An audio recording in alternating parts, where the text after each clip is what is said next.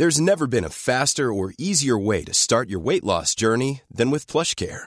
PlushCare accepts most insurance plans and gives you online access to board-certified physicians who can prescribe FDA-approved weight loss medications like Wigovi and Zepbound for those who qualify. Take charge of your health and speak with a board-certified physician about a weight loss plan that's right for you. Get started today at plushcare.com slash weight loss. That's plushcare.com slash weight loss. plushcare.com slash weight loss.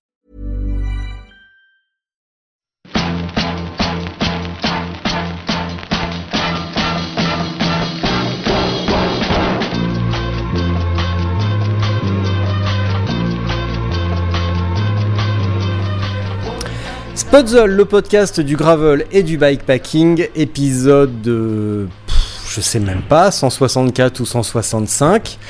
Euh, ici Richard Delhomme et aujourd'hui je parle avec Clémence Vandergeinst. Alors à l'instant je viens de dire tu sais quoi je n'ai rien préparé.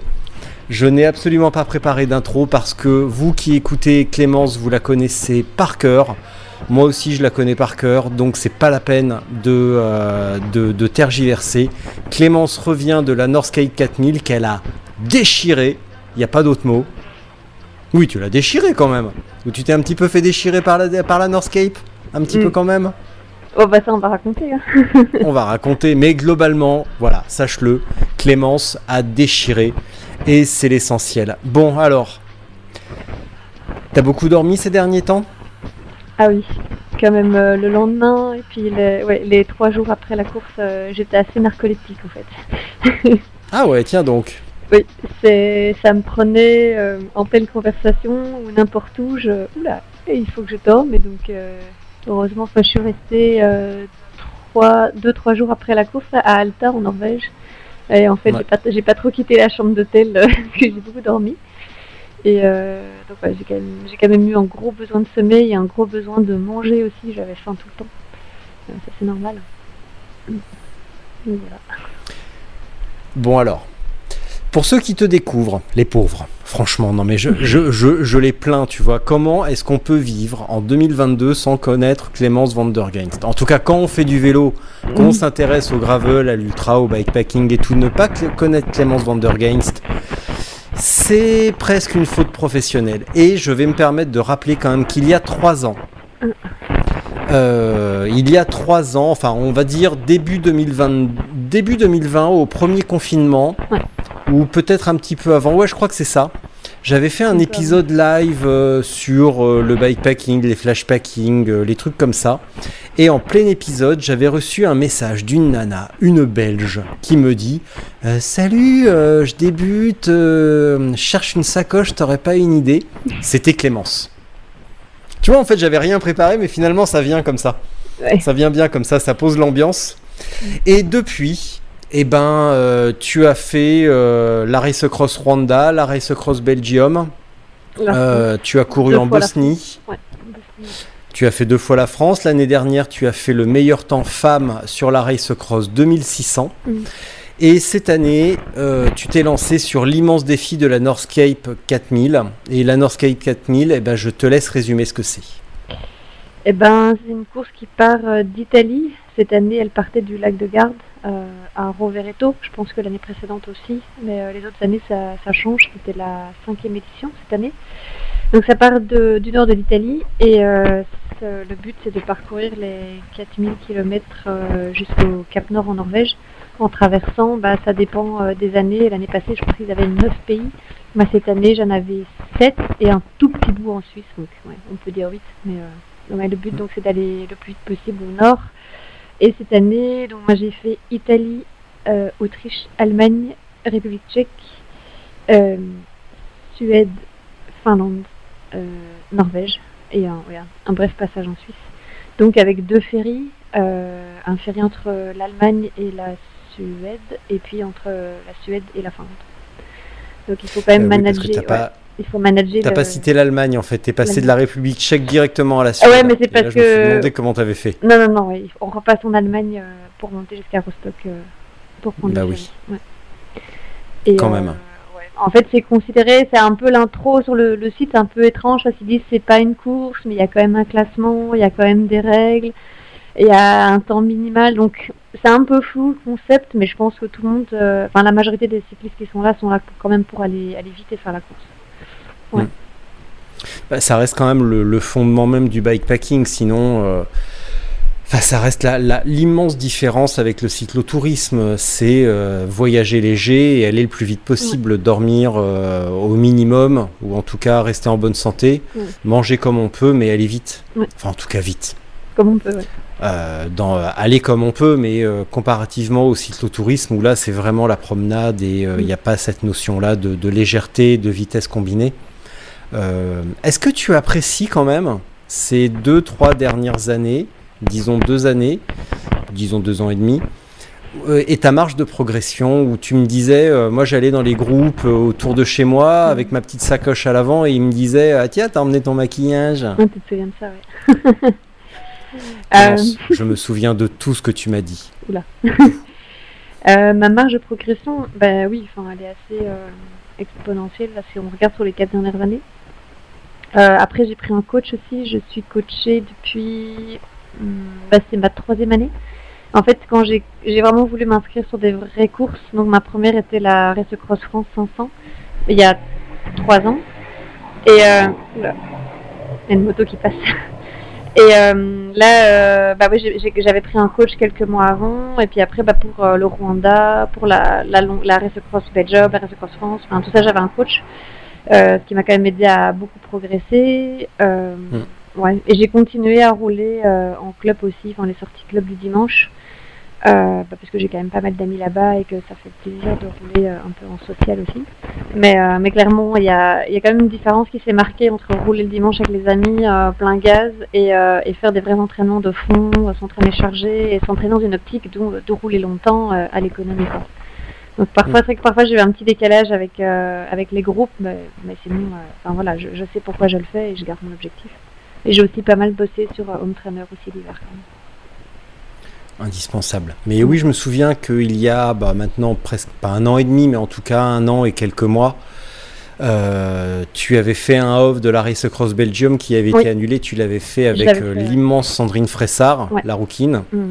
Et euh, bah, vous aviez bien souffert d'ailleurs. Vous aviez prévu un temps, un temps minimal. Vous aviez prévu de faire ça. Oh à la vitesse de la lumière et puis bon ouais. bah on va dire que ce jour-là il y avait des nuages quoi. Ah, ça bah, s'est pas fait aussi vite euh, il a plu trois jours mais non-stop c'était euh, c'était assez dur et euh, bah on, on, était quand même content je pense qu'on l'avait fini en 83 heures bon au lieu peut-être de je sais pas le temps initial on voulait peut-être faire 74 ou euh, ouais mais bon.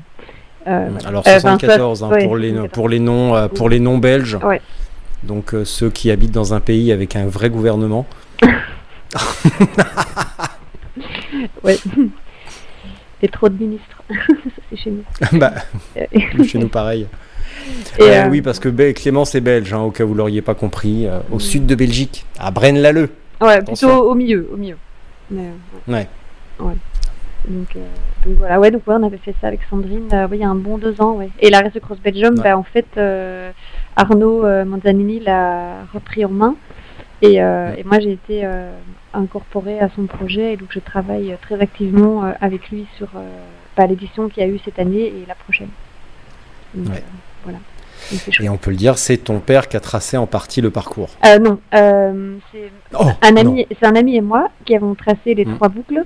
Euh, on, on, a reconnu chaque boucle nous-mêmes pendant tout l'hiver, on a roulé. Et en fait, mon papa, lui, travaille vraiment tout ce qui est partie juridique, la, la, logistique, les locations des bâtiments, les bénévoles, vraiment tout ce qui est paperasserie sur place. Mmh. Lui, il a, il a fait énormément ça. Ouais qui était un travail quand même Alors, énorme. ton ami qui a fait le parcours, on va cacher son identité et je lui conseille de cacher son identité okay. parce que je crois qu'il y a pas mal de monde qui lui en veut euh, parce que tout le monde s'imaginait euh, la euh... Belgique, c'est le plat pays, c'est tout le monde s'imaginait euh, la chanson de Jacques Brel et tout avec les, les, vagues qui viennent s'écraser et tout. Et euh, bah, ça s'est pas du tout passé comme prévu. Et il euh, y, euh, y, a, y, a, des séquelles encore. Et même mon voisin, Johan, que tu as croisé, oui, bien sûr. Qui là revient du Biking Manora, il a depuis la Belgique développé un petit problème à un pied qui n'est toujours pas arrivé et qui l'a fait souffrir le martyr sur le Biking Manora. Donc euh, la Belgique aura laissé des traces. Et euh, maintenant, euh, tout ça d'une origine indéterminée. Donc, euh, Mais pour, pour rassurer tous ceux qui vont écouter, s'ils écoutent jusque maintenant, on va alléger le parcours pour la prochaine édition. On va, ah, on va alléger. Et donc, quitte à faire une année sur deux, à rajouter ce qu'on aura enlevé la première année, le remettre, enfin faire une espèce de tournante dans la difficulté, parce que c'était quand même assez Hmm. difficile. Euh, et changer un petit peu la recette, changer les dosages à chaque année. Oui, changer les dosages. Parce que là, on a vraiment tout mis en fait. Donc, euh, toutes Ah, les classiques belges que tu peux imaginer du nord au sud, ben, ils les ont fait.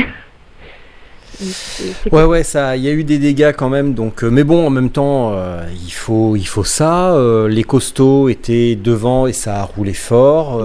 comment il s'appelle, le, le luxembourgeois Ah oui. Ah oui, c'est lui qui a gagné. euh, il était sur la rame, non, lui je euh, Ouais, ouais, ouais. hum, Ralph. Ralph, exact. ouais. Ralph, euh, Steven, voilà, tout le monde. Mais Anatole, vraiment- un, un jeune belge qui a fini juste derrière Steven, euh, Ouais. il est vraiment, euh, il était vraiment très très fort aussi. lui. Ah bah à suivre. Tu me redonneras son nom, je regarderai. Et je t'avais je parlé de lui. euh, et ben là pour Ah, le tu m'en avais parlé oui, mais pour le moment là, il est à la hum, Trans euh, c'est possible? Ouais, il est en Espagne. Transibérica, Eh ben, ouais, il- qui est parti euh, hier. Ouais, il est là pour le moment. ouais. Et lui, il est vraiment à suivre. C'est un phénomène. Eh ben on va aller regarder ça. Il s'appelle Anatole comment, histoire que tout le monde puisse aller le suivre, que ce soit pas que pour moi? Euh, Ça, je vais. Attends, je vais vite checker sur Instagram. Ah bah voilà, on a perdu. Ah, ouais, non. Anatole. ah. Euh, alors, c'est Anatole Nemi. Donc, euh, N-A-I-M-I. Un jeune de 22 ans. Incroyable. Vraiment. Eh ben. Voilà, tout fout le camp. Avant, c'est l'ultra, c'était un sport de vieux et c'était un sport de blanc. Maintenant, les jeunes se mettent au vélo et aujourd'hui, sur le trail Cerzinal, c'est que des Kenyans qui gagnent. C'est vraiment le gros bordel partout. hein. Quand même. On va en profiter. Et en plus, euh, et dans trois semaines, je vais à Badlands et je vais retrouver aussi les Kenyans du team Amani. Et ça, je trouve ça vraiment génial. hein. Je suis super, super content de les retrouver et euh, de les retrouver en Espagne, ça va être vraiment, vraiment génial. Donc, euh, je suis super content. Bon, alors, la genèse de la Northscape. Comment tu t'es dit J'ai fait des trucs sur 500, sur 1000, 1200. Je suis allé rouler en Bosnie. J'ai fait le Rwanda. Euh, j'ai gagné la, la, la, la Race Cross France 2600. Euh, Jusqu'où tu vas t'arrêter? Jusqu'où tu vas aller plutôt Mhm. Parce que là, euh, 1000, 2006, 4000, c'est quoi la prochaine étape? C'est aller sur la Lune? Hum, non. Enfin, la prochaine étape, non. Enfin, j'ai déjà quelques idées pour euh, l'année prochaine. Mais je pense que ça va rester dans le format euh, 4000. Après, il y a quand même toujours la Transam qui me fait un peu rêver.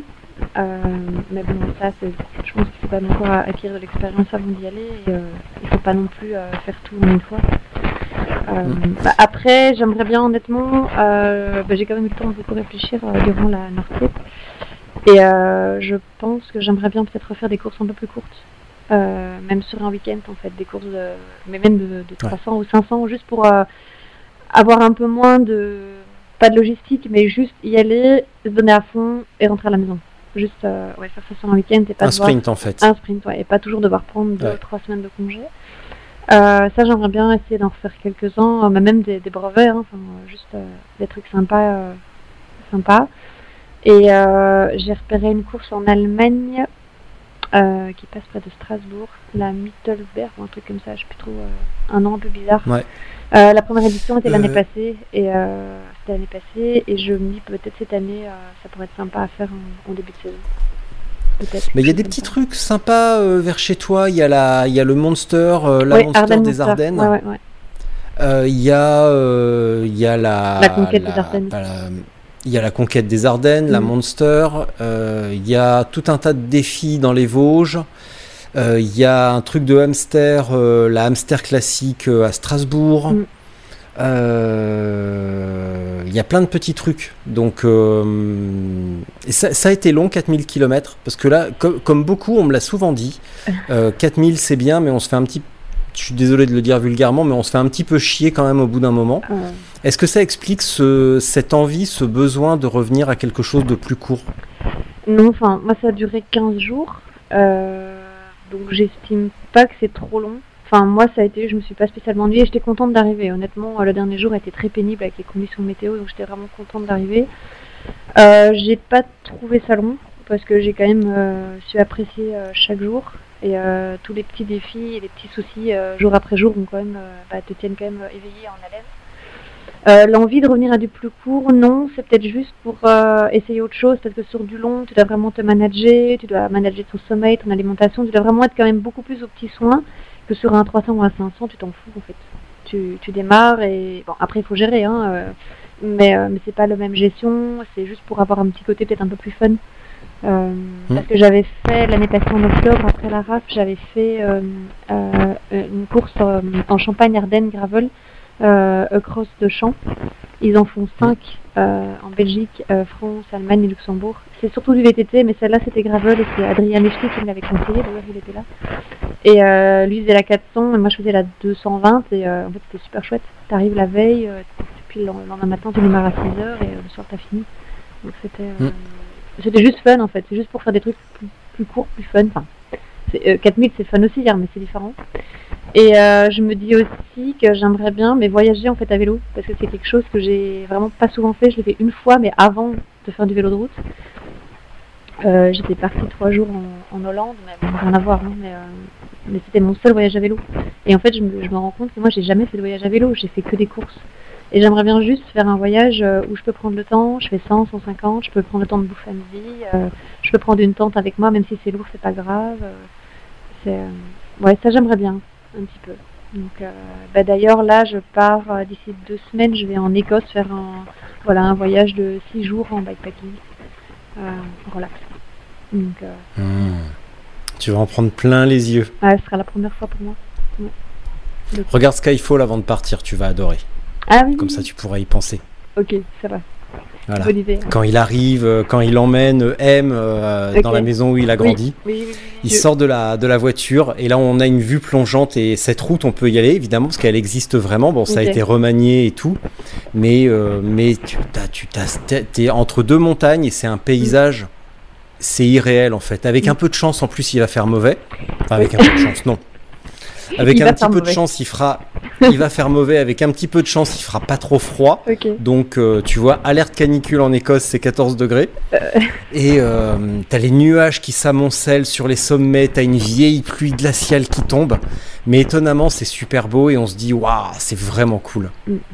Et j'espère que tu verras le train de Harry Potter, le ah oui, j'aimerais bien, ouais. C'est vrai que Ah, cool. ouais. C'est vraiment cool. C'est euh, c'est un peu bête, c'est le plan à touristes. mais pour qui est fan de Harry Potter, dont moi, Mhm. eh ben, j'étais hyper content de voir le Poudlard Express. J'ai attendu trois quarts d'heure sous la pluie pour voir le Poudlard Express. Ah ouais. bon bah on verra. si, si ça coïncide bien, bah, j'espère. Ouais. Cool. Voilà. C'est vrai que le jour où tu es revenu, donc euh, ça doit être, je pense, je sais plus si c'est le jour même ou le lendemain, tu m'as envoyé une photo, euh, tu avais l'air gelé, Mm. et tu m'as écrit, euh, tu m'as dit, j'ai la couverture de survie sous ma veste, Ouais. c'est ça? Ouais, donc le dernier jour, à- en fait, dès que tu passes en Finlande, en fait, il pleut quand même assez souvent. Et au plus, tu, tu remontes vers la Norvège, en fait, c'est quasiment tous les jours où il pleut. Euh, en fait, une fois que tu passes le cercle arctique, il fait vraiment froid et il pleut pas mal. Euh, il faut savoir, ouais, j'ai fini cette course, euh, j'ai eu 5 ou 6 heures de pluie battante, euh, 3 degrés et un vent de face entre 70 et 80 km/h quand même. Face côté, c'était Ouais. vraiment très pénible. Bah, pour donner un ordre d'idée, euh, j'ai mis presque 3 heures pour faire euh, 28 km à la fin. C'était euh, c'était dantesque. C'était vraiment des. Ouais. J'avais l'impression d'être sur un bateau et de tenir euh, une barre euh, au milieu avec la- les vagues euh, qui me tombaient dessus. C'était très dur et en fait la, la fin en Norvège, ça je l'avais un peu sous-estimé. Je pense que tout le monde aussi, c'est super raide. En fait, c'est des raidards de 4 ou 5 km en ligne droite à du 12%. T'as pas un tournant, il n'y a pas un moment donné pour te reposer, puis t'as le vent de côté, ton vélo il est tout à fait de travers, et euh, bah, c'était dur. Il y a aussi, on a passé trois tunnels si je me trompe pas, dont un très long qui passe sous la mer en fait, euh, pour rejoindre euh, le Cap Nord. Et c'est une descente de 5 km à 10%, un peu de replat, et puis c'est en ligne droite dans le noir à 0 degré le tunnel, euh, cin- ouais, 10% en montée pendant 5 km. Il y en a beaucoup qui l'ont fait à pied. Moi, je l'ai monté euh, en zigzagant et on a eu beaucoup de chance parce que j'y étais euh, durant la nuit.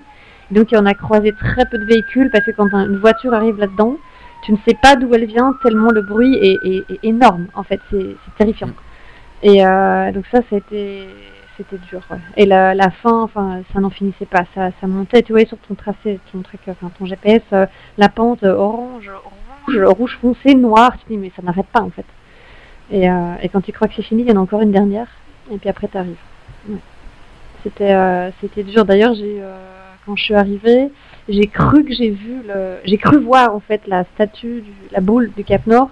Et là, j'ai vraiment poussé un cri de, de tout, quoi, de, de, de joie, de, c'est fini, de, douleur, de fatigue. Mais en fait, c'était pas ça, c'était une station météo.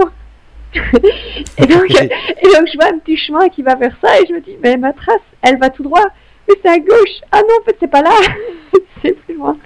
Ah, ça, c'était dur quand même. Mais, euh, mais j'étais gelée. Donc, en fait, à la sortie de ce fameux tunnel, enfin, un des tunnels où je suis sortie, et je, je, je pense que je.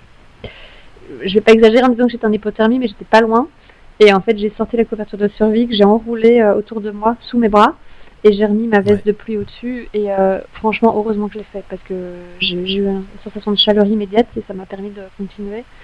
Et quand je suis arrivée euh, au Cap Nord, donc en fait on arrive dans un centre touristique. Donc c'est assez grand, il y a une boutique de souvenirs, un petit restaurant et donc il y a un sas. Je suis rentrée dans le sas et en fait j'étais vraiment en mode instinct de survie. J'ai froid, ben, j'ai arraché tous mes vêtements. devant les touristes et les autres cyclistes, j'ai arraché tout pour en fait enlever ces, vêtements trompés. Et, et, après, je me suis emballée dans ma couverture de survie, vraiment en mode il faut, si, je, si je garde ces vêtements, je, vais être euh, en danger. Euh, On a tous eu très froid, c'était dur. Est-ce qu'il y a un moment donné où le, mental a sérieusement vacillé, que euh, tu t'es vraiment demandé ce que tu fais, faisais là, ou que très éventuellement tu as vraiment envisagé l'abandon? Oui, j'ai eu un coup très dur. Ce dont on avait déjà parlé un petit peu avant le départ. J'ai eu un coup très dur en Finlande, je pense le deuxième jour en Finlande. Euh, je sais plus pourquoi. Enfin, les routes finlandaises, c'est des grandes lignes droites entourées de sapins et il n'y a aucune variation de paysage. Enfin, sauf qu'on arrive vraiment dans le nord, il y a un peu moins de sapins. Et c'est vraiment, c'est tout droit, c'est usant parce que tu vois euh, le bout, mais qui est à 5 km c'est une route euh, tout droit et qui, qui ondule comme ça. Et donc, c'est pas facile. Et là, je pense que ce jour-là, je devais avoir faim, j'étais en manque de sommeil. En fait, je luttais contre le sommeil sur mon vélo et je déteste ça. Je déteste m'endormir sur mon vélo, euh, fermer un, un œil sur deux. Je, déteste ça, là, j'aime vraiment pas. Et là, bah, il fallait tenir parce qu'il n'y avait pas de choix. Enfin, c'est simple, il n'y a rien à manger, il n'y a pas d'endroit où te mettre. Donc, bah, il faut continuer. Et là, vraiment, je pense que cette journée-là, j'ai dû avoir envie d'arrêter, mais 40 fois. Mais, euh, mais 40, 40 fois, je suis repartie. Enfin, j'ai continué, j'ai pas mis pied à terre, mais, euh, mais c'était dur c'était dur et en fait ce qui me, me motivait à, continuer c'est je me dis bah oui tu t'es arrêté si grande et puis quoi en fait tu fais quoi? T'es au milieu des bois, il euh, n'y bah, a personne, hein, personne n'a l'air te chercher. Et donc bah je dis mm. bah non t'as ton vélo, bah tu continues. Et euh, en fait j'étais euh, super dure avec moi-même en me disant bah non il n'y a pas de place pour pleurer, il n'y a pas de place pour râler, il n'y a pas de place pour abandonner, enfin tu te tais et t'avances. Mais c'est vrai qu'il y a des moments où je me suis dit oh, merde, c'est chiant, c'est dur, c'est long. Mais après, ce qui compte, c'est que tu passes au-dessus, en fait. Hein. Donc, euh, tu as le droit d'avoir envie d'arrêter, mais tu, tu continues si tu peux. Donc, ouais, ouais c'est ce jour-là, surtout ce jour-là, c'était dur. Et le départ a été très pénible parce qu'on a démarré sous une canicule euh, infernale. On a démarré, je pense qu'il y avait 38 degrés. Et à un moment donné, je pense c'était en Autriche ou en Allemagne, euh, le GPS a indiqué 47 en plein soleil. On ne savait pas rester à l'arrêt en plein soleil. Tu avais l'impression d'avoir un four ouvert sous tes pieds. Et euh, là, dès qu'il y avait une fontaine ou un point d'eau, on mettait notre tête dedans. Enfin, tous les coureurs s'arrêtaient pour se rafraîchir.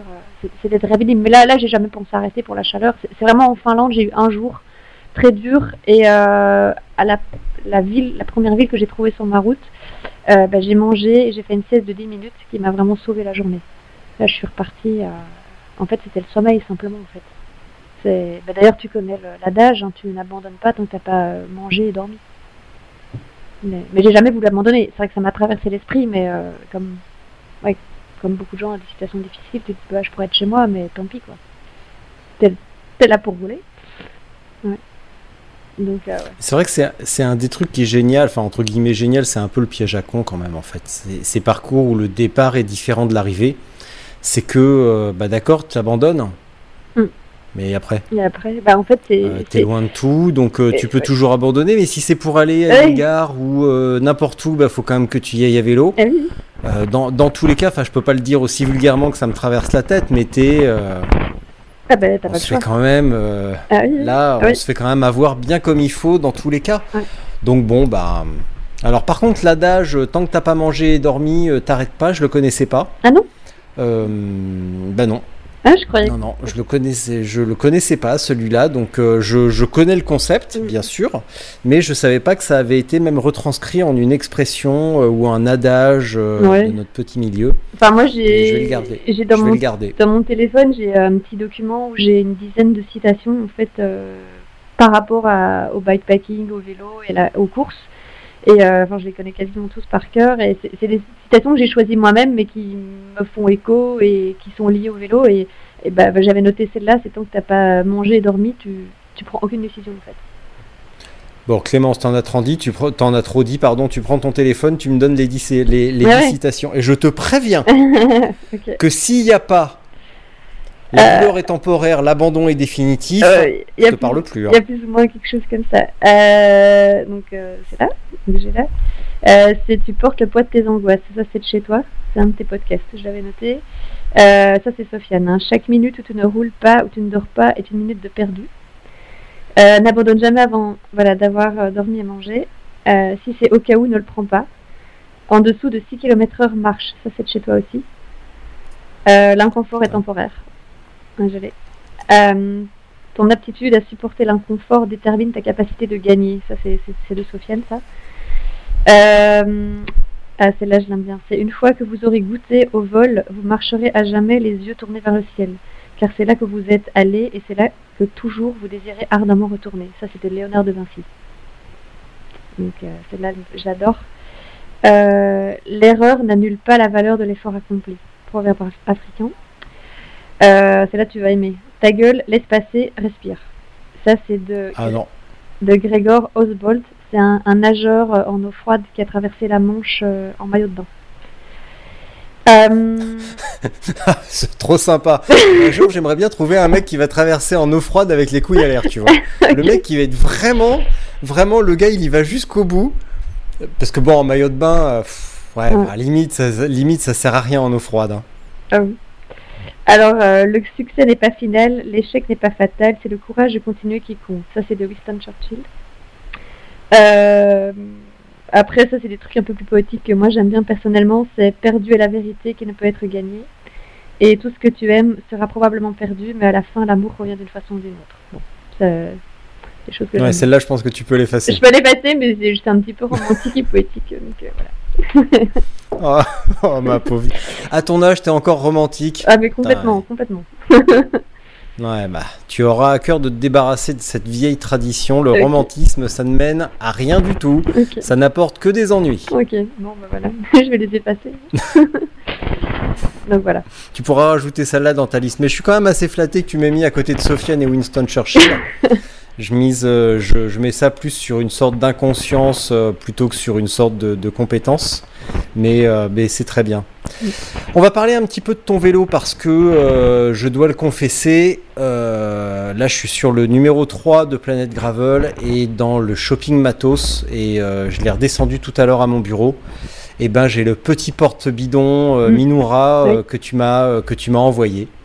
Donc, euh, j'incite tout le monde à aller regarder ton compte Instagram et donc euh, te voir un petit peu ton vélo. Et sur ta selle, euh, on peut voir deux bidons de chaque côté de la sacoche. Ouais. Et ça, c'est fait avec un porte-bidon Minoura Mhm. euh, qui se fixe sur les, les rails de la, ch- de la, de la selle. Exactement. Minura, c'est une marque familiale japonaise euh, qui existe depuis, depuis pardon, plusieurs dizaines d'années et dont chaque membre quasiment de l'entreprise, euh, ils sont à peu près frères, sœurs, cousins ou oncles éloignés. Et ça depuis plusieurs décennies. Donc c'est vraiment rigolo, c'est du super matos de qualité comme savent le faire les Japonais. Et donc je te remercie de m'avoir montré ce petit détail. Je l'ai commandé chez Barouder Cycle, une boutique en ligne. Et tu l'as reçu? Euh, Pardon? Tu l'as déjà reçu?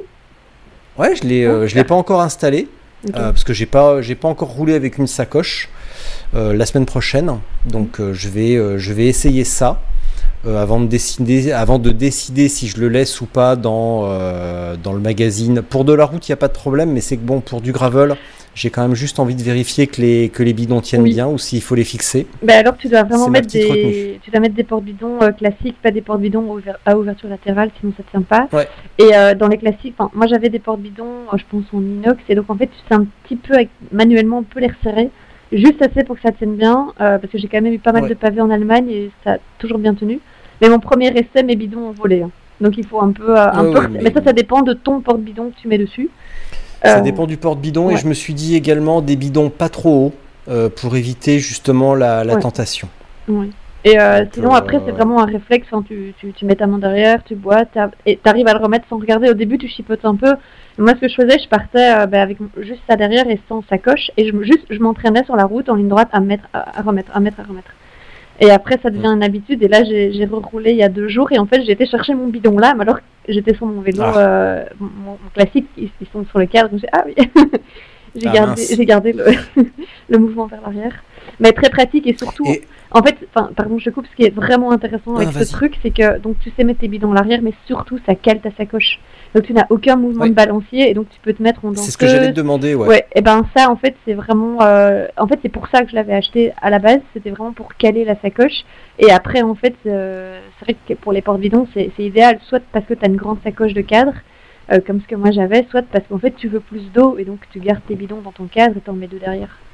Euh, Mm. C'est vraiment, vraiment pas mal. Bah, et puis, hum, ce que je vois comme avantage, c'est que euh, bah, ça permet d'avoir deux bidons. Oui. euh, et vraiment une sacoche de cadre parce que souvent, enfin le problème pour les petits cadres, Oui, euh, toi t'es pas trop petite donc ça va, tu peux toujours te débrouiller, mais même avec des abaisseurs de porte-bidon, Moi j'ai des abaisseurs. euh, Non, en- si je divise la Euh, demi-sacoche, j'ai des abaisseurs. ouais. Ouais, mais tu vois, moi, j'ai pas un gros, j'ai pas une grande taille. euh, mon, mon cadre, il est, euh, il est assez slooping. Donc quand je mets une Mm. sacoche, euh, je peux mettre un bidon sur la verticale, Mm. mais je peux pas mettre sur la diagonale. Sinon, ça va pousser la sacoche et ça frotte dans les genoux et je déteste ça. Ouais. Donc euh, là, je suis parti sur une full frame avec d'autres options. Mais, mais vraiment, ouais, quand, quand j'ai vu ça, j'ai été super, super content. Mm. Et puis en plus, on est potes de sacoche, donc c'est encore mieux. Il y a que le, hum, c'est une- c'est la Apidura euh, full frame. Il y a que le, hum, le petit plancher euh, velcro euh, entre les deux trucs que je trouve vraiment mal foutu. Moi je. Enfin que je trouve Je vraiment nul, nul, nul. Euh, c'est tellement bien fait d'habitude que là je comprends pas qu'ils aient laissé passer un truc aussi mal fichu. Et euh, je vais vraiment, euh, je vais leur écrire pour leur dire que c'est pourri comme système parce que ça tient pas. Mm. Et, euh, ça, ça glisse vers l'arrière, ça le, le, le velcro se détache. C'est vraiment pourri comme système. Bah, je l'ai jamais Donc, testé euh, parce qu'en fait je l'ai enlevé d'office parce que là j'avais, enfin, c'était rempli par mes, enfin, des vêtements et par mes petits trucs d'hygiène, trousse de toilette, un petit peu de nourriture. Enfin, j'avais tout empilé et comme tu as une deuxième tirette en bas, je savais facilement attraper ce que je voulais en bas ou en haut. Donc ça je l'avais, je l'avais viré Mm. en fait. ouais. C'était, euh, c'était un petit peu comme les jeux, euh, tu sais, avec une tirette et puis il y a un- t- t'ouvrais ta sacoche puis il y avait un truc qui tombait. Oui. C'était un peu euh, le cadeau. Ça allait, je savais où tout était mis par étage, donc je savais il faut garder quand même de l'ordre hein, sur ton, ton vélo, qui est aussi ta chance, ta voiture et ta caravane. Donc il faut un peu. euh, Ouais. ouais, non, non, ça... non, moi j'étais très contente de ma configuration. J'ai quand même pensé pas mal. J'avais hésité à prendre sacoche de, de, de guidon ou pas, la grande de cadre ou pas. Et puis finalement, donc je suis partie avec euh, une sacoche arrière, la grande de cadre, deux petites sur le top Ouais. tube et une en dessous avec le matériel de réparation. Ça, c'est vraiment un truc que j'aime beaucoup. Euh, bah, D'ailleurs, je vais le dire à, à Van Rysel parce qu'en fait, je- j'ai reçu un vélo de, de Decathlon Van Rysel. Et sur le mien, je sais pas si tu connais mon vélo orange que je prends d'habitude, Mm. j'ai des, j'ai des inserts un peu, enfin des œillets un peu partout. Et en dessous, je mets un porte-bidon avec euh, un gros, un bidon avec de quoi réparer. Et je, je préfère ça plutôt qu'aller Ouais. fouiller euh, dans ta sacoche où tu dois commencer à sortir euh, ton mérino et ta Carrément. pour aller chercher ton matériel lourd que tu as mis au bout. Et donc là, en fait, de la belage, j'ai acheté chez Apidurab et ils ont un, petit, petit, petit sac avec un velcro que tu mets juste en dessous et qui passe euh, Mm. tout pile avec la roue. Et, euh, et donc j'avais ça aussi. Et qui tient très bien. Ouais, Je ça l'ai tient, ça tient essayé, super bien. euh, je l'ai eu, euh, Ouais. je l'ai eu moult fois sur plein de trucs. Je l'ai secoué à la montagne dans les cailloux. Ah, ça bouge pas. ouais. Et c'est c'est bluffant et j'ai le même souci que toi sur mon canyon euh, et très étonnamment, ouais, j'ai pas de fixation en dessous. Mm. Et, euh, et du coup, je vais prendre ça et c'est vrai qu'elle tient, euh, elle tient extrêmement bien. Celle-là, par contre, il faut vraiment tirer. Oui. C'est légèrement élastique, donc faut bien tirer. Bien la Mais centrer. sinon, ouais. elle bouge absolument pas. Ouais. bien la centrer. Sinon, alors là, avec les pompes, Ah, oui. C'est radical. hein. Mm. T'avais mis quoi à l'arrière? Euh, bah, j'avais la, la sacoche de sel. euh, Enfin, tu veux que je dise ce que j'avais dans mes sacoches Ou, euh, Euh, Mm. Bah la, la, la arrière, ouais, je veux bien, ouais. Bah, l'arrière. Puis la- même la full frame, je veux bien aussi, ouais. Bah, en fait, donc, au départ, je, je savais pas trop si je devais prendre de quoi dormir dehors ou pas. Euh, en fait, c'est Adrien Lechty hein, qui m'a lancé sur la Northcape, qui m'a dit euh, l'année passée, euh, fais ça, euh, c'est sympa, c'est une course pour toi. Et donc, bah, moi, j'ai écouté le maître, donc je me suis inscrite. Et, et donc, lui m'avait dit, non, non, prends rien pour dormir dehors, t'inquiète, tu dors à l'hôtel, c'est plus simple.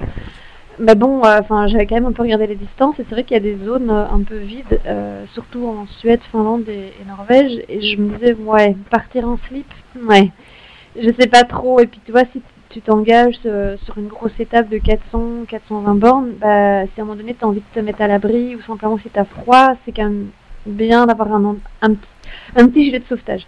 Et donc, j'ai pas Ouais. pu résister à quand même, j'ai quand même pris, j'ai pris un Bivi Helium. Euh, je sais pas si tu vois, c'est celui avec le petit arceau qui se ferme avec une moustiquaire et tu peux aussi complètement t'enfermer dedans. Et donc t'as pas la toile sur le visage, mais ça reste quand même assez euh, sarcophage claustrophobique. hein. donc il faut quand même t'entraîner avec avant, sinon ça, tu risques d'étouffer. J'avais un Mm. matelas euh, Situ Summit, euh, le jaune là, l'ultralight, et un petit sac de couchage, euh, pareil, Situ Summit, ouais, qui devait faire euh, 300 grammes, grand comme ça. Donc ça j'avais à l'arrière. J'avais aussi ma doudoune à l'arrière, un pantalon imperméable, des surchaussures, un deuxième cuissard. Euh, à l'arrière, c'était ça. J'avais les, ouais, j'avais les trucs de froid. Au milieu, j'avais tout en dessous, j'avais euh, chargeur câble. Au-dessus, j'avais euh, mon petit sachet avec euh, nécessaire de toilette, un autre sachet avec nécessaire de soins. Et au-dessus, j'avais mon mérino pour dormir un, et un, un tout petit short en toile de pyjama pour dormir. J'avais ça là et, et c'est tout. Et au-dessus, j'avais première petite sacoche du top tube euh, vers mon guidon. J'avais powerbank, câble. Euh, et à l'arrière, j'avais euh, une petite sacoche avec une réserve de bouffe. Et alors, j'avais un truc super utile que j'avais pas sur la RAF. J'avais un mini sac à dos tout à fait compressible. Pour mettre ce que tu achètes en cours de route, tu mets dedans, tu portes sur ton dos et après tu, tu le répartis dans tes sacoches si tu peux. Et j'avais deux mini, enfin deux mini, j'avais deux portes bidons ou vide poche, je sais pas comment tu peux appeler ça, que- où tu sais mettre en fait une gourde dedans, euh, de part et d'autre de ma potence. Et là-dedans, j'avais euh, ma poire pour la soif, euh, j'avais une petite flasque de 500 ml remplie d'eau à gauche et à droite j'avais de la nourriture. Et euh, dès que j'étais en Scandinavie, j'achetais ces espèces de petits gâteaux à la cannelle roulés. Je ne ferai pas dire le nom, mais t'en as en sachet de 500 grammes, des petits, et en fait je bourrais ça dedans et je mangeais ça à une vitesse incroyable. Ouais. Donc voilà, ça c'est à peu près le setup que j'avais. Donc je suis partie avec deux paires de chaussettes, deux cuissards, un maillot, une veste de pluie, euh, un petit pull euh, pour rouler la nuit si j'ai froid le soir. Euh, au niveau vêtements, c'est tout. Et des chaussures SPD. J'étais avec des cales. c'était des SPD, mais monoface. Voilà. Et le vélo, c'était un Van Rysel euh, EDR de chez Decathlon que j'ai reçu de Decathlon sponsoring pour l'année. Voilà. Bah, c'est c'est pas celui que tu avais reçu pour, euh, le, hum, pour ta victoire sur la, Ouais, sur j'ai- la RAV 2006 En fait, j'en ai reçu un aussi, mais, euh, mais celui-là, c'était un que j'ai gagné, donc c'est euh, enfin, c'est le mien. Et celui-là, euh, celui avec lequel j'ai fait la North Cape, c'est un, un vélo que Decathlon m'a- m'a m'a confié pour l'année, en fait, pour, euh, pour rouler avec. Ouais. Donc voilà. Parce que je suis dans la team ultra de Decathlon, on est six coureurs, trois hommes et trois femmes, et voilà. Donc euh, c'est- tout nouveau, enfin ça, dé- ça débute euh, un peu timidement, mais c'est assez sympa. Voilà. Et tu dis ça, tu dis ça toute gênée, tu sais, je suis dans la team Décathlon Ultra. Ouais. Tu devrais en être fier, quand même. Ouais, bah, j'ai porté leur maillot là, il était sympa. Et, euh, Oh. Ouais. Tant que t'es pas obligé de porter les casques. J'ai pris mon casque parce que, enfin, comme tu sais, je roule avec un casque euh, fluo orange. Et ça, c'est. On est pote de, de, casque. aussi, je te rappelle. Mais ça, c'est une exigence euh, maternelle. C'est ma maman, euh, elle, elle, refuse que j'aille en course avec un casque noir ou des vêtements trop foncés. Et donc. Ah. Voilà. Mais, et puis, je l'aime bien, il est sympa, hein, mais. mais il est chouette, et puis il est, il est, il est léger. Hein, il est léger, on le... voit de loin. Ouais. Le casque Morito, euh, mm. il, est, euh, il, est, il est super, il est léger, il est confortable. Mm. Euh, vraiment, c'est un super casque. Mm.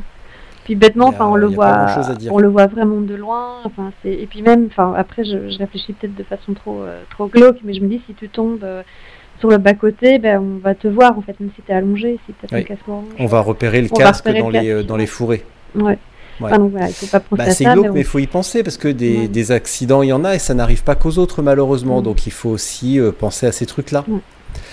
Euh, j'ai fait un petit calcul à l'instant. Euh, quand on divise 4000 par 15, ça nous fait une moyenne journalière de 266. alors en fait, cette année, c'était un peu plus court, c'était 3008. Euh, mais ma moyenne, ma moyenne était euh, à 200, ouais, entre 250 et 260 par jour. Et j'ai fait deux grosses journées. J'en ai fait une à 410 et une à 450. Où là, j'ai roulé euh, bah, quasiment, enfin, 24 heures. Quoi. Et la raison, c'était, c'est quand je venais de sortir de République tchèque. J'ai dormi un peu après en Allemagne. Et en fait, après, je voulais absolument attraper un ferry le jeudi matin.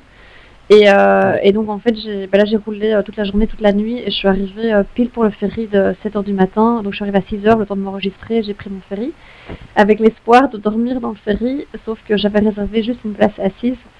Et c'était au milieu de familles nombreuses, de, gens qui regardent un film, et donc c'était infernal. Enfin, j'ai pas su vraiment dormir. J'ai réussi un peu à m'isoler après dans le bateau, et j'ai dormi en position assise, avec la tête tout à fait de travers. Mais ouais, ça c'était un peu difficile. Après, ce qui était vraiment super, euh, super chouette, c'est que j'ai croisé une concurrente euh, qui venait du Vietnam et euh, avec qui j'ai un peu discuté pendant qu'on mangeait. Et elle me dit ah, mais moi j'ai une cabine, vas-y, prends une douche. Et, et, je me suis allongée dans sa cabine une heure et ça m'a vraiment fait du bien. Et donc pour le deuxième ferry, j'ai pas fait la même boulette. Ben, je me suis pris une cabine et en fait c'est mon meilleur souvenir. c'est cette traversée vers, vers la, la Finlande. Euh, dans une cabine vraiment euh, top. J'ai pu m'allonger. Euh, c'était vraiment top. Et t'es allé à l'hôtel tous les soirs donc bah, En fait, au départ, donc j'étais équipée pour pouvoir dormir dehors de façon plus ou moins confortable et sécurisante. Mais finalement, j'ai préféré dormir dans le dur et ça a été possible à chaque fois. mais il fallait quand même s'organiser. Enfin, je réservais quand même la veille parce qu'on est quand même beaucoup sur cette course et on est quand même à un moment donné, tu te retrouves avec des gens qui roulent à la même allure que toi et qui, le soir, en fait, font les mêmes étapes que toi. Parce que soit tu t'arrêtes à cet hôtel, enfin, dans cette ville-là, soit en fait, tu te rajoutes 200 bornes. Et donc, en fait, souvent, on se retrouvait dans les mêmes villes qui sont pas toujours très fournies en hôtel. Genre, t'en as un et euh, les chambres euh, sont vite rares et chères. Et donc, moi, je, en général, je, je, regardais un peu, j'anticipais la veille parce qu'en fait, il y en a, ils débarquaient et ils avaient rien. Donc, euh, heureusement, ils avaient un bivy ou quoi pour dormir dehors ou ils continuaient. Moi, j'ai managé comme ça parce que j'ai quand même besoin de dormir euh, correctement. Euh, enfin, je peux faire des one-shots. Hein. J'en ai fait deux euh, sur 24 heures là, mais bah bon, voilà. Moi, je suis pas de l'école qui dort pas. Je, je dors à minima. mon minima, c'est 3 heures sur 24 heures. Mon confort, c'est 5. Ouais. pour être bien. Ouais. Enfin, moi, je sauf si c'est vraiment nécessaire. En général, je, ne me prive pas de sommeil. J'ai entendu que tu en parlais dans tes autres podcasts, et euh, comme il y a une fille qui a fait la Tripix qui disait qu'elle aime pas être un zombie, mm. je crois que c'est elle. Hein.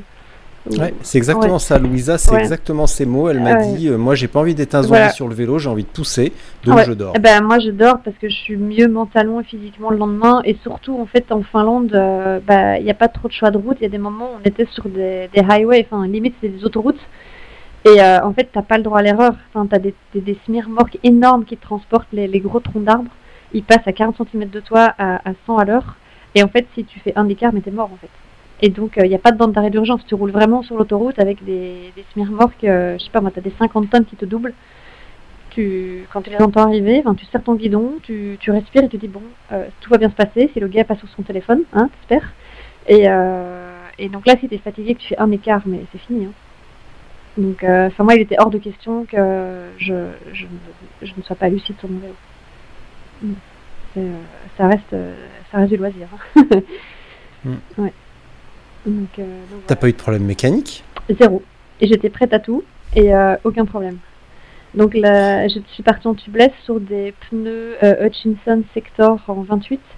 Bah, J'aurais voulu mettre du plus gros, euh, mais le cadre euh, Van Rysel ne, ne prenait pas, ou c'était vraiment limite. Si je mettais du 30, euh, j'aurais pas été à l'aise. Ouais. Donc j'ai mis, euh, d'habitude je roule en Continental euh, GP5000 en tubeless, et là j'ai mis du, Ouais. du Hutchinson Sector, un pneu que j'ai utilisé ben, pendant un an sur un autre vélo et que j'ai beaucoup aimé parce qu'il est vraiment vraiment très solide. Euh, T'as une petite bande Ouais, de il est increvable, le. Sector. Ah, increvable. Enfin, moi j'ai roulé dans Ouais. du verre avec, hein. c'est euh, c'est incroyable. En tubeless, euh, avec mes roues, c'est des roues carbone. Non, aucun problème mécanique, non aucun. Et la transmission du vélo, c'est un Ultegra mécanique. Ah, quand même, un mécanique. Euh, ouais, d'habitude je suis en DI et tout, mais là, euh, ben oui, d'habitude tu euh, préfères le DI2, mais. ouais, euh, sur du filon. Après, après c'est un vélo qu'on m'a donné, qu'on m'a qu'on m'a confié, donc Oui, il est comme ça. Il est mais comme ça. va, Mais en fait, finalement, j'étais quand même il va contente. falloir qu'ils retravaillent un peu leur config. Mm. Bah, on doit discuter. J'ai un débriefing avec eux début septembre. On doit un peu discuter justement de, de comment j'ai trouvé le vélo. Parce que pour eux, c'est pas mal. hein, Un test de quasiment 4000 bornes, c'est pas mal. Bah, c'est fondamental pour sortir un vélo de qualité, en tout cas adapté à une discipline, parce que finalement, un vélo de faire, course, euh, un vélo de route, c'est pas un vélo de route, c'est, euh, bah, il y a plusieurs genres de vélos, et puis un vélo pour de l'ultra, c'est pas le même Non. genre euh, que pour que pour aller faire le Kekos le dimanche, avec tes ouais, potes à. Braine-l'Alleud. Hein. Bah, bah, c'est pour ça qu'on a, un- on a un débriefing début septembre. Parce qu'en fait, je pense que Decathlon Van Rysel veulent essayer de sortir un peu un vélo de, de long, un peu, un peu hybride, je pense, entre un gravel et un route. Et donc, on a un petit Ouais. peu euh, discuté. J'ai déjà Un all road. Et voilà, j'ai déjà plusieurs idées d'amélioration sur ce cadre-là ou voir ce que eux proposent, je sais pas trop. euh. donc euh, on doit en discuter. euh. En tout cas, ça, ça me motive vraiment et je trouve ça très intéressant et ouais, c'est chouette. T'es pas dégoûté du vélo en fait? Bah non, parce que pendant que je roulais, je pensais à la prochaine grosse course. J'étais déjà en train d'imaginer, euh, je garde ça, je garde pas ça, ça j'optimise, euh, je ferai pas ça, je- ça je... ouais, ouais, je- T'es complètement givré, ma pauvre. hein. Euh, Non, non, non, mais là, en fait, je... après, je suis restée quand même tranquille hein, plusieurs jours. J'ai essayé de rerouler là quand je suis rentrée, mais j'avais vraiment une fatigue profonde dans les jambes. Et j'ai essayé d'accrocher un groupe, mais c'était... ils étaient beaucoup trop speed pour moi. Donc là, j'ai j'ai abandonné, je suis rentrée relax. Et là, euh, je reroule uniquement demain. Demain sera vraiment euh, une vraie sortie avec, euh, avec mon club. Ouais. Donc voilà. Donc là, je suis, non, je suis tranquille là. Je- Puis j'ai un, j'ai un speed bike là maintenant qui, qui remplace en partie ma voiture. Donc je fais ma mon recovery ride en speed bike, c'est vraiment chouette. Ah, t'as un vélo électrique maintenant pour aller à la cli- à la- Euh, à l'hôpital. l'hôpital, c'est un, un vélo qui fait du 45 à l'heure qui doit être immatriculé. donc c'est super chouette. J'ai ça et puis là j'ai pas mal enfin, j'ai pas mal marché. J'avais entendu, je pense que c'est Eric Le Blaché là qui, qui marche pas mal. Bah, euh, moi je fais ça depuis longtemps après le, des- le vélo ou des grosses journées. J'adore aller marcher, euh, ça fait du bien. Ouais. Donc dégoûté. Euh, non. l'automne- non, t'es pas dégoûté. Bon, euh, tu fais quoi alors à fin, début d'automne, fin d'été, tout ça? T'as prévu un truc ou euh, ou tu vas laisser la, la vie poursuivre son cours et les Euh, activités diverses Tu veux dire au niveau course, compétition? Ou- Oui, oui, oui. Euh, non, donc là j'ai plus de courses au programme. Euh, ben, je sais pas si je l'ai dit, ouais, je pars en Écosse faire un peu de bikepacking, euh, ah oui, oui, relax. oui, tu- bah oui, tu vas faire ça, oui, pardon. Dans- donc ça c'est fin août et après début octobre euh, je pars en Croatie pareil faire bikepacking gravel en Croatie et après bah après ce sera l'automne Euh, non là honnêtement je pense quand même me donner euh, un temps euh, relax pour faire ce que j'ai envie si j'ai envie de rouler ou pas si j'ai envie de faire d'autres choses et après bah oui il y a une course qui me fait de l'œil et je compte m'y inscrire en novembre, espérer être prise et, et m'entraîner pour ça ouais, après quoi. Donc voilà. T'en as trop dit, Clémence. Bah ouais, je sais. je m'étais dit que je me tairais, mais bon voilà. Bah, tu, tu me le diras, tu le diras à moi tout seul. Ouais, enfin, tout le monde a compris. Euh, bah franchement, non. euh, moi, j'ai Ok. pas compris. hein. ah, ouais, non. Je Bah, dois être un- donc je Je vais. dois être un petit peu con. Non, non. Bah, donc ouais, je m'inscris à ça et puis euh, à ouais, donc cette course en, en Allemagne là que j'aimerais bien faire. En fait, j'ai vu que Fanny, la compagne de Sofiane, l'avait fait cette année, mais je reviens plus sur le nom. En fait, c'est Mittel. Euh, la Mittel truc, Ouais. Et effectivement. ça passe, Alors attends, on va- euh, ça passe pas la France. C'est en Allemagne, ça passe pas dans Strasbourg, je pense. Enfin, ça reste en Allemagne, mais ça passe dans ce coin-là. Et C'est un 1000 et euh, je me suis dit bah pourquoi pas. C'est euh, ça j'aimerais bien faire en préparation. Ouais, comme je t'ai dit, des plus petites et je pense retourner en Bosnie, mais pour m'entraîner. Je pense. Ouais. Parce qu'en fait, je- j'ai vraiment beaucoup beaucoup aimé la Bosnie. Euh, Et en fait, c'est vraiment, euh, c'est très rapide en avion, en tout cas pour moi. Euh, c'est vraiment pas cher. Et je me dis, au lieu au printemps d'aller s'entraîner à Majorque ou à Grande Canaria, en fait, la Bosnie, c'est vraiment pas mal. Donc, Bah, en tout cas, il y aura moins de monde et c'est moins la hype que, que Ouais. l'Espagne. Ouais. Et la Bosnie, c'est, enfin, j'en ai parlé encore avec un gars cette semaine euh, qui confirmera tout le bien et à la fois tout le mal qu'on peut en penser parce que malheureusement en Bosnie, il y a une face extrêmement sombre Ouais. euh, qui nous a valu une... bien des soucis. Mais, euh, mais ouais, c'est un super pays. Moi, j'avais vraiment adoré. Donc, en tout cas, je pense, enfin, j'aimerais bien repasser une fois par là. En tout cas, ouais, ça, ça me plairait bien. Mm. Euh, oui, et je serai probablement euh, sur la RAF aussi, mais je sais pas encore quelle distance, parce que justement dans le, le contexte du team euh, Decathlon, euh, enfin Mademoiselle, et comme ils ont un partenariat avec la RAF, ils nous demandent, euh, enfin, cette course-là, on, on est enfin, obligé, on doit y aller. Euh, mais je pense faire euh, euh, une des petites, enfin la 300 ou la 500, je pense. Enfin, je, Ouais. je, verrai, je verrai en temps voulu, mais je, je, je pense plutôt faire euh, une des petites, ouais. Comme je t'ai dit, pour avoir un petit peu juste l'envie de- d'aller vite et sans trop te soucier de, de te cramer les, les rotules avant la fin. Donc, euh, ouais. je crois bien qu'on a fait le tour pour cette Northscape hein, parce que euh, Ouais. je sais pas, j'ai l'impression que j'ai rien dit. bah, tu veux ajouter quoi? Euh, je sais Tu pas. voudrais dire quoi? Mm. Qu'est-ce que tu aurais à dire qu'on aurait, que j'aurais oublié? Non, c'est vrai, non. C'est que Sûrement plein de choses. les paysages magnifiques, le soleil roulé la nuit avec le soleil de minuit, c'est juste dingue. Là, c'était vraiment, euh, c'est hyper magique. Euh, ce que j'ai fait, donc, ma dernière, ma dernière journée, j'ai fait, euh, j'ai roulé euh, one shot euh, 420 km. Enfin, je me suis allongée deux heures et puis j'ai, j'ai continué, j'ai roulé la nuit. ça, c'était, c'était vraiment magique. Euh, on a, j'ai longé le plus long fjord de Norvège. C'était dingue. Et, euh, ouais, et la Finlande, la Finlande, c'est dur. C'est usant. C'est vraiment usant mentalement, la Finlande. Et sinon, euh, bonne ambiance. euh, c'était génial de croiser euh, plein de nationalités différentes. Enfin, tu croises euh, des Indiens, des Italiens, des Espagnols, des Américains, des Vietnamiens. C'est incroyable. Euh, des Argentins. J'ai roulé avec un Argentin complètement fou. C'était super chouette. Et juste un petit point enfin, négatif, c'est que à l'arrivée, on était tous un peu, un peu désappointés. C'est que tu arrives et il n'y a personne de l'organisation. On, on arrive tout seul, il n'y a rien, il n'y a pas d'accueil. Après, je dis pas qu'il faut. Enfin, aux grandes pompes, c'est pas ça, mais il n'y a personne pour euh, te taper dans le dos et dire que c'est bien. En fait, ils sont là vraiment pour les premiers, après ils s'en vont. Et, euh, c'est dur parce que tu arrives, il n'y a pas vraiment d'infrastructure pour toi. Et euh, ceux qui arrivent la nuit, bah, en fait, ils doivent attendre. Il y a un bus par jour à 14h. Donc les gars qui arrivent à 3h du mat, en fait, ils poirotent dehors par 3 degrés pour attendre leur bus. Et ça, j'ai trouvé que c'était un peu limite. Et quand même, pas mal de personnes ont eu du mal avec ce concept. Mais voilà. Euh, ouais. Je sais pas s'ils ont envie de s'améliorer là-dessus, mais euh, ouais. c'est un, ça c'est un petit peu le seul point un peu décevant quoi. Euh, Et oh, bah alors, je sais que c'est pas une course, Ouais. mais bon, vu qu'il y a un classement, on peut quand même en parler un petit peu. Tu en es où du classement? Au général, 81 sur 320 et euh, 8ème femme sur 20.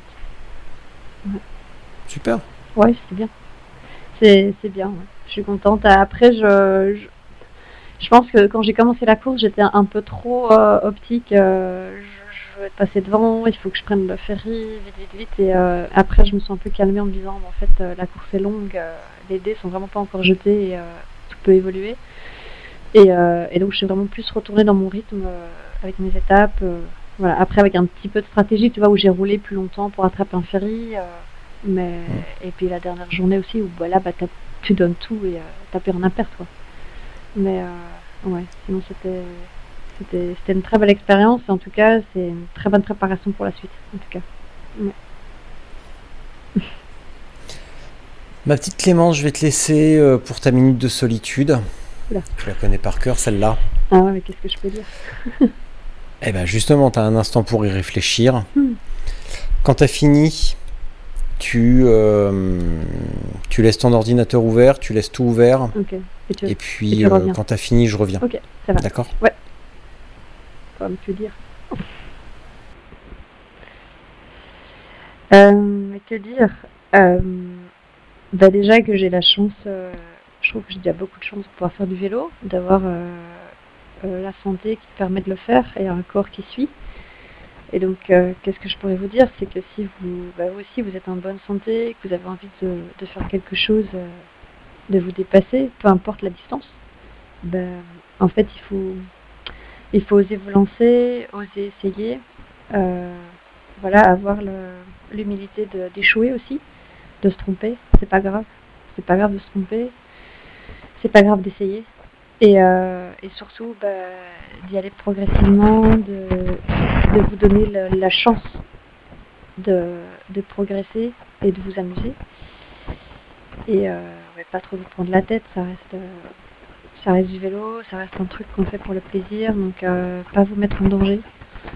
Écoutez votre corps, si vous êtes fatigué, reposez-vous. Euh, voilà, ne vous poussez pas non plus trop loin. Et, voilà, je pense qu'en fait il faut oser aller de l'avant et vraiment croire en vous. Et, et le vélo, je pense, et la pratique de la longue distance, c'est vraiment une super thérapie un super moyen de prendre confiance en soi, en ses capacités, de se découvrir, euh, même d'évoluer ou de changer. Donc je pense que si vous avez envie de tout ça, mais en fait il faut il faut y aller, il faut essayer. Et, et si vous avez envie de parler avec moi, ou si vous avez des questions, bah, n'hésitez pas, je suis toujours euh, super contente de recevoir des messages et, euh, et de- d'échanger avec des gens de la communauté. Euh, ben voilà, donc là-dessus, ben, je vous souhaite euh, une bonne soirée et à bientôt